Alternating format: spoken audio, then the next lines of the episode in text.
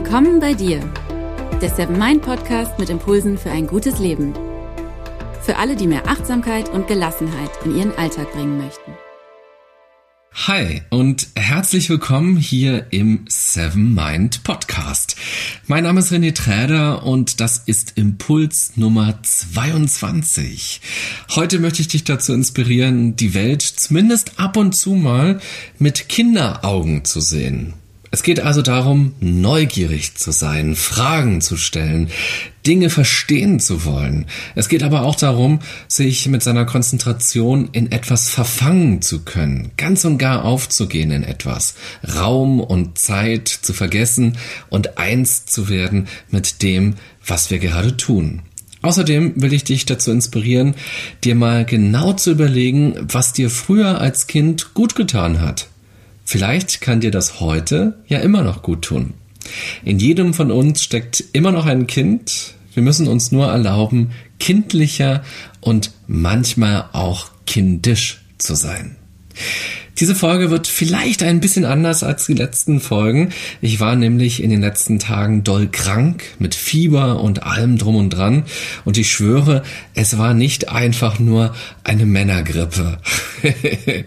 und du wirst merken, dass die Folge in diesen Tagen gedanklich gereift ist. Und so besteht sie dieses Mal aus mehreren verschiedenen Aspekten. Und du kannst dir vielleicht ein bisschen wie die große Helene Fischer Show des Fiebers vorstellen. Es treten quasi mehrere Acts auf, die lose miteinander verbunden sind und die Acts hier sind keine Musik-Acts, sondern Gedanken und Ideen, die alle etwas mit dem Oberthema zu tun haben, nämlich die Welt durch Kinderaugen sehen. Fünf Tage lang hatte ich Fieber, nicht nonstop, aber immer wieder, vor allem abends und demzufolge habe ich in den letzten Tagen echt viel geschlafen und wenn ich mal wach war, habe ich viel Tee getrunken und dann war die große Frage, was mache ich nun mit der Zeit? Der Klassiker ist natürlich irgendwas im Fernsehen zu gucken. Ich habe aber gar keinen Fernseher, also irgendwas im Internet gucken. Und das habe ich dann in den wachen Momenten auch relativ viel gemacht. Früher, als ich noch klein war, war ich oft krank und irgendwie hatten diese kranken Tage auch was Schönes. Ich musste nicht in die Schule oder in den Kindergarten. Ich konnte was lesen, was zeichnen und ich bekam was vorgelesen. Oder ich habe Hörspiele gehört. Ich bekam Grießbrei und Milchreis oder Milchnudeln oder Eierkuchen mit Apfelmus. Hm. Alles Dinge, die ich auch heute noch liebe. Und in den ersten Tagen hatte ich dieses Mal zwar gar keinen Hunger, aber eines Nachts bin ich aufgewacht und hatte einen riesigen Hieper auf Apfelmus. Ich glaube, ich kaufe einmal im Jahr oder zweimal im Jahr Apfelmus. Aber interessanterweise bin ich direkt, als ich vom Arzt nach Hause gelaufen bin, unterwegs noch schnell in einen Supermarkt gegangen, um ein paar Lebensmittel mitzunehmen. Und da habe ich wie automatisch nach Apfelmus gegriffen. Mir war in dem Moment gar nicht so bewusst, was ich da mache, aber irgendwas in mir schrie, nimm diesen Apfelmus mit, komme was wolle und wenn es das Letzte ist, was du tust, aber kauf jetzt Apfelmus. Also ich finde total spannend, was für Muster so tief in uns drin sind, die uns beeinflussen. Und so war ich dann in dieser einen Nacht sehr happy, dass ich ein bisschen Apfelmus löffeln konnte. Zum Eierkuchen machen war ich noch viel zu schwach. Deshalb Impuls Nummer eins in dieser Folge. Erinnere dich mal zurück. Welches Essen aus deiner Kindheit gibt dir ein gutes Gefühl? Macht dich glücklich und schenkt dir Liebe im Bauch. Es lohnt sich, das mal aufzuschreiben. Nicht nur für die nächste Krankheit, sondern ganz allgemein als Seelenstreichler, wenn es einem mal nicht gut geht. Vielleicht, weil es stressig gerade ist auf Arbeit oder sehr hart, weil man viel zu tun hat oder weil man einen Korb bekommen hat, weil es einen Streit gab, weil etwas kaputt gegangen ist, worüber man traurig ist, weil man eine riesige Nachzahlung bekommen hat oder oder oder. Und klar, Essen löst natürlich keine Probleme, aber vielleicht können wir mit den Problemen besser umgehen, wenn es uns gut geht. Und welches Essen hilft uns dabei? Wie ist das bei dir? Ist das auch Milchreis oder ist das Hühnersuppe? Sind das Königsberger Klopse, Armer Ritter, Wackelpudding Strammer Max. Wenn du magst, kannst du dir eine kleine Notfallapotheke erstellen. Die Notfallapotheke des Glücks. Das kann ein kleines Büchlein zum Beispiel sein, in dem du die Dinge, die dich froh und glücklich machen, reinschreibst. Und natürlich müssen das auch gar nicht nur Essenssachen aus der Kindheit sein. Aber es ist ein guter Startpunkt, darüber nachzudenken, wenn man sich fragt, was habe ich früher eigentlich gerne gegessen? Essen ist natürlich nur ein Kapitel in dieser Notfallapotheke. Ein anderes Kapitel ist zum Beispiel Musik, die glücklich macht. Bei mir sind es zum Beispiel die Songs von Simon and Garfunkel und von Cat Stevens. Aber auch hier kann man mit der Kindheit anfangen. Gibt es Songs, die man vielleicht selbst gerne gesungen hat, früher als man klein war? Oder gibt es eine bestimmte CD, die man damals entdeckt hat und die rauf und runter lief und einen noch heute in eine schöne Stimmung versetzen kann? Oder Musik, bei der man sofort anfangen muss zu tanzen? Vielleicht fällt dir ja spontan was dazu ein. Ein anderes Kapitel in der Notfallapotheke sind Filme oder Serien, die einen glücklich machen. Auch hier könnte man zuerst wieder an früher denken, als man noch klein war. Was hast du da gerne geguckt? Ich habe zum Beispiel total gerne Alf geguckt. Außerdem Spuk im Hochhaus und Spuk unterm Riesenrad. Arabella die Märchenbraut und der fliegende Ferdinand. Der kleine Vampir, die Olsenbande. Durch YouTube kann man echt viele Dinge auch einfach so gucken, selbst wenn man die DVD davon nicht zu Hause hat, weil ganz viele Episoden hochgeladen wurden. Und schon allein den Vorspann zu sehen und die Titelmelodie zu hören, löst bei mir direkt Glücksgefühle aus und rüttelt alte Erinnerungen von früher wach. Ich habe jetzt zum Beispiel wieder Arabella die Märchenbraut geguckt und ich habe mich da total aufgehoben gefühlt und an früher zurückerinnert und ganz viele alte Erinnerungen, alte Gedanken sind wieder hochgekommen und es war echt schön. Außerdem habe ich ein paar Folgen Raumschiff Enterprise geguckt. Einige Folgen fand ich echt spannend und es war schön zu sehen, wie die Ende der 60er Jahre gemacht worden sind, was für eine Ästhetik es da gab, aber auch wie die Drehbücher waren und wie die Geschichten erzählt worden sind. Und eine Sache ist mir dabei besonders aufgefallen.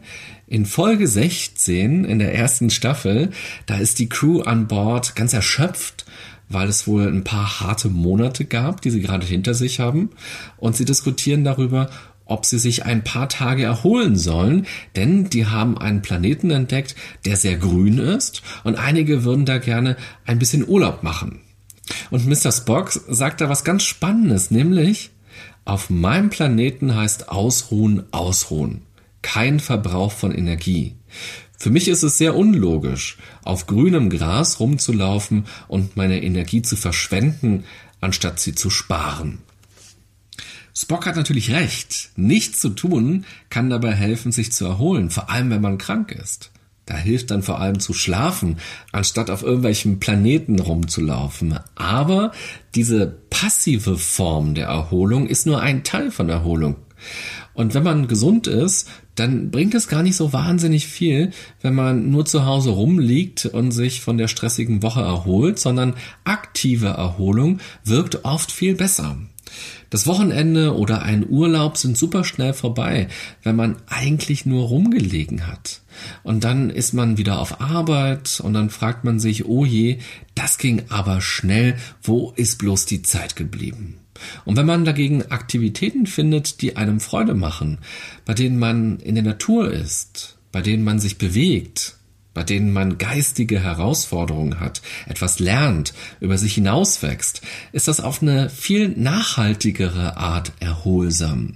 Klar, das darf nicht ausarten, so dass man erschöpft aus dem Wochenende oder aus dem Urlaub zurückkommt, aber es lohnt sich sehr, aktive Formen der Erholung und des Ausspannens für sich zu kultivieren. Und am besten sind das Dinge, die man auf Arbeit nicht macht. Wenn man also auf Arbeit Texte lesen muss oder Texte schreiben muss, dann kann es zwar immer noch toll sein, einen Roman zu lesen in der Freizeit oder einen eigenen zu schreiben, aber besser ist es vielleicht, sich eine Tätigkeit zu suchen, die ganz anders ist. ein Bild malen, Brot backen, Experte über das Mittelalter werden, im Garten arbeiten, mit den Händen was erschaffen oder auch mit dem Fahrrad Ausflüge machen.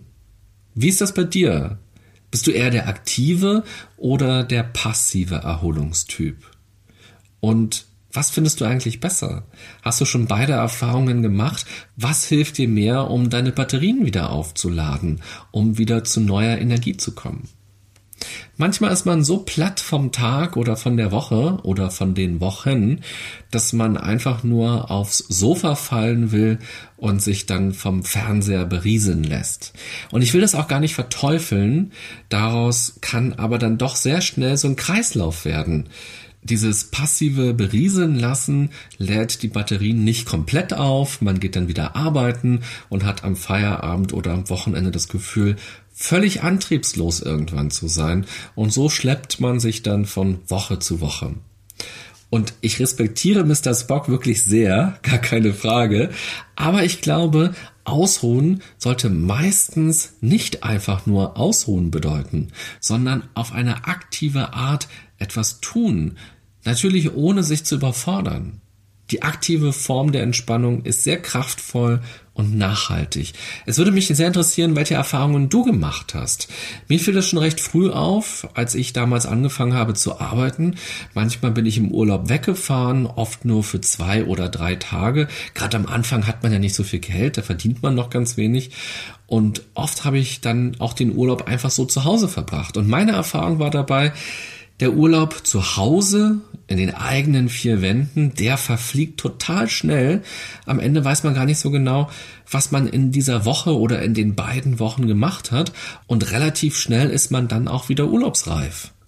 Und wenn ich nur eine Woche frei hatte, aber dafür zwei oder drei Tage außerhalb Berlins war, was anderes gesehen habe, woanders geschlafen habe, dann fand ich das zumindest sehr viel erholsamer und diese Zeit fühlte sich für mich auch sehr viel intensiver an. Wenn du Lust hast, kannst du ja mal schreiben, wie das bei dir ist, welche Erfahrungen du gemacht hast und wie du auch gerade kurze Urlaube verbringst oder auch lange Urlaube verbringst und wie du deine Freizeit gestaltest. Nicht nur im Urlaub, sondern auch am Wochenende und nach Feierabend. Was gibt dir Kraft? Okay, kommen wir zurück zur Notfallapotheke. Welche Filme und Serien hast du früher als Kind gerne geschaut? Überleg doch mal kurz und schreib es dir am besten auf. Als Medizin gegen schlechte Tage, gegen Liebeskummer, gegen Ärger, gegen Langeweile oder auch im Kampf gegen eine fiese Erkältung. Du kannst den Podcast auch gerne auf Pause so lange mal machen, wenn du überlegst. Und natürlich musst du auch nicht nur an Serien und Filme aus der Kindheit denken. Wenn es etwas anderes gibt, was dir positive Gefühle gibt, was tolle Stimmungen in dir auslöst, dann schreibe es auf. Bei mir wären das zum Beispiel auch Friends oder Scrubs. Und wo wir schon bei Medien sind, Hörspiele finde ich auch total super. Vor allem, wenn man krank ist, weil Fernsehgucken anfangs oft anstrengend ist und nur zuzuhören viel leichter geht. Vielleicht hast du ja auch noch alte Schallplatten aus der Kindheit oder Kassetten oder CDs oder du schaust mal online. Vieles kann man auch dort wieder entdecken und dann freut man sich, durch die Stimmen wieder in die Geschichten der Kindheit einzutauchen, wenn man dann Benjamin Blümchen hört oder Bibi Blocksberg oder TKKG. Was ist das bei dir, was dir Freude macht, was du gerne früher gehört hast? In die Notfallapotheke können außerdem noch Handlungen reingepackt werden. Also, was hast du als Kind gerne gemacht? Was hat dir Spaß gemacht? Bei was hast du die Zeit völlig ausgeblendet? Ich habe neulich von meinem Freund ein Ausmalbuch geschenkt bekommen. Für Erwachsene ist das. Und da sind Hunde drin, die man ausmalen kann. Und in diesem Buch habe ich jetzt, wo ich krank war, tatsächlich ein bisschen rumgemalt. Und das war echt schön, weil das so was Meditatives hatte. Man gestaltet, man entscheidet, welche Farben man nimmt, man ist kreativ und man lässt sich auf die Formen ein und auf die Figuren. Mir hat das gut gefallen, aber auch weil ich im Alltag eher jemand bin, der sagen würde, oh, wann habe ich denn mal Zeit dafür, Bilder auszumalen? Da muss ich mir erstmal Zeit dafür nehmen, um zu entspannen oder um runterzukommen. Und jetzt war es echt nochmal schön zu spüren, wie einen das wirklich entspannen kann und dass man sich auch im Alltag die Zeit für solche Dinge durchaus nehmen sollte, wenn sie einem denn Freude machen. Und mit dem Meditieren ist es ja bei vielen Menschen ganz ähnlich. Dass sie dann also zum Beispiel sagen, ja, ja, ist ja eine super Idee mit dem Meditieren, aber ich muss mir erstmal Zeit freischaufeln, ich muss entspannter werden und den richtigen Zeitpunkt finden, um dann meditieren zu können. Die Wahrheit ist allerdings, dass man nicht auf den perfekten Moment warten muss, sondern dass es darum geht, sich Momente zu schaffen, in denen man meditiert. Und am besten schafft man sich eine Regelmäßigkeit, die man dann gar nicht mehr hinterfragt. So wie man sich morgens ja auch nicht fragt, ob man heute in der richtigen Stimmung dafür ist, sich die Zähne zu putzen. und als ich krank im Bett lag und auch nachts viel aufgewacht bin, habe ich überlegt, was ich alles wieder machen will, wenn ich gesund bin. Und ganz weit vorn auf meiner Liste ist eine Radtour, weil das liebe ich wirklich sehr. Und jetzt langsam kommt ja auch der Frühling. Da gibt's dann also wirklich tolle Tage, an denen man sich das Fahrrad schnappen kann. Aber da kamen auch Gedanken wie, ich will mal wieder einen Kuchen backen. Und ich will mal diese Plätzchen wieder backen, die ich als Kind so gerne gegessen habe und die es bei uns beim Bäcker an der Ecke gab. Zwei Sorten waren das. So weiche Biskuitkekse und dann so Mürbeteigkekse mit einem Marmeladenklecks in der Mitte. Und dann dachte ich direkt, ach, wieso soll ich mich eigentlich nur mit Kuchen und Keksen begnügen? Ich könnte ja auch mal so Berliner Schrippen backen. Oder auch ein tolles Brot mit ganz vielen Körnern, was dann super gesund ist. Und dann war ich so verliebt in diesen Gedanken, dass ich sogar kurz darüber nachgedacht habe, wie es denn wäre, eine Bäckerei aufzumachen. Aber vielleicht war das auch noch ein bisschen das Fieber, das da aus mir gesprochen hat. Aber es hat wirklich viel Spaß gemacht, sich in diesen Gedanken zu verfangen und so ein bisschen vor sich hin zu träumen. Welche Aktivitäten haben dir als Kind denn Freude gemacht? Und was könntest du auch als Erwachsener mal wieder machen? Ist das ein ganz konkretes Spiel, das könnte dann ja ein Spieleabend werden oder auch ein Spiel, das du alleine spielst. Oder wie wäre es, wenn du mit deinen Freunden mal wieder eine Pyjama-Party veranstaltest? Oder du gehst Trampolin springen oder du schaukelst so lange, bis dir schwindlig wird. Egal, ob wir inzwischen selbst Eltern sind oder vielleicht auch schon Großeltern oder ob wir auf Arbeit krass seriös sind, es lohnt sich, das innere Kind in sich von Zeit zu Zeit zu wecken. Und als letzten Impuls für heute will ich dir vorschlagen, tatsächlich mal mit den Augen eines Kindes durch die Welt zu laufen. Kinder sind oft neugierig, wundern sich über vieles und stellen ganz viele Fragen. Versuch doch mal durch deine Straße, durch deinen Ort mit Kinderaugen zu gehen. Was entdeckst du dann? Welche Fragen kommen dir dann? Wieso heißt die Straße, in der du wohnst, eigentlich so, wie die heißt? Hieß die eigentlich schon immer so? Und der Ort? Und du selbst, was bedeutet dein Name? Und wieso heißt du so? Wie genau funktioniert eigentlich Ebbe und Flut? Oder wie finden die Störche ihren Weg zurück nach Deutschland? Ich habe mich zum Beispiel, als ich beim Arzt saß, gefragt, was eigentlich Rezept bedeutet. Der Begriff stammt vom lateinischen Rezipere, ich hoffe, ich habe es richtig ausgesprochen. Ich hatte nie Latein in der Schule. Was aber auf jeden Fall so viel bedeutet wie nehmen. Früher hat der Arzt auf einen Zettel den Indikativ davon aufgeschrieben, also nimm. Und jetzt könnte man sagen, ah ja, ist ja logisch, der hat dann aufgeschrieben, welche Tabletten ich als Patient nehmen soll. Naja, fast, nicht ganz. Fertige Tabletten gab's früher ja gar nicht. Die wurden erst in der Apotheke angemischt und dieses Nimm war an den Apotheker gerichtet. Der Arzt hat nämlich die Zutaten aufgeschrieben, die er miteinander vermengen soll, damit eben ein Medikament für uns entsteht. Und auch unser Kochrezept hat genau diese Funktion. Es listet all die Zutaten auf, die wir brauchen, um einen Kuchen zu backen oder um etwas zu kochen. Und die Rezeption im Hotel, die ist verwandt mit diesem lateinischen Begriff von nehmen und deshalb meint die Rezeption gar nicht, dass das der Ort ist, wo man ankommt, sondern das ist der Ort, wo man aufgenommen wird. Also ich finde es total spannend zu verstehen, warum bestimmte Wörter so heißen, wie sie heißen und wie die Dinge miteinander zusammenhängen. Im Wort Apotheke übrigens steckt das Wort Theke, was so viel bedeutet wie legen. Auf eine Theke kann man ja im Geschäft auch Dinge rauflegen und die Vorsilbe Apo von Apotheke bedeutet so viel wie ab oder weg. Apotheke bedeutet also weglegen oder ablegen. Und im Kloster früher wurde der Raum, in dem man die Kräuter gelegt hat, wo man sie gelagert hat, Apotheke genannt. Und so hat diese Bezeichnung den Weg auch in unsere Zeit gefunden. Und ich könnte stundenlang damit verbringen, solche Dinge aufzuspüren, solche Dinge zu verstehen, zu begreifen. Das finde ich absolut faszinierend, um mit den Worten von Mr. Spock an dieser Stelle nochmal zu sprechen. Also, Fazit der heutigen Folge. Erinnere du dich doch mal daran, wie es war, wenn du als Kind so viel gelacht hast, dass dir der Bauch wehtat. Wie geht das heute als Erwachsener, so ausgelassen zu sein, so sehr im Hier und Jetzt zu sein? Erinnere dich daran, was du als Kind besonders gerne gegessen hast. Sicher waren das ganz einfache Gerichte. Versuch sie nachzukochen und dich in den Zustand von früher zu versetzen. Erinnere dich daran, welche Spiele du damals gerne gespielt hast. Wie hast du deine Freizeit verbracht? Gelesen, gezeichnet, gebastelt, Fußball gespielt, stundenlang mit dem Fahrrad durch die Gegend gefahren, ohne dabei ein Ziel zu haben. Was davon könnte dir auch heute Freude machen? Probiere Dinge aus.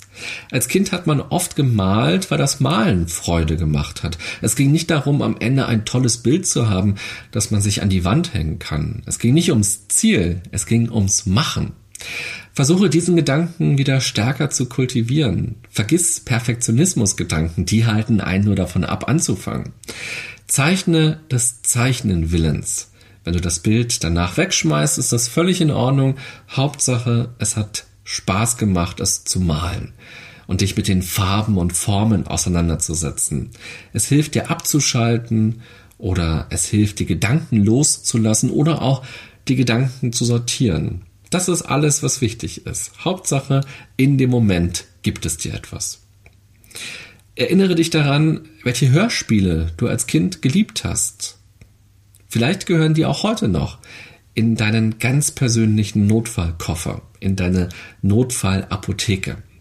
Probier es mal aus, ob dadurch alte Gefühle und schöne Stimmungen in dir wieder wachgekitzelt werden. Erinnere dich auch an Musik, die du als Kind gerne gehört hast. Schau, was sie heute in dir auslöst.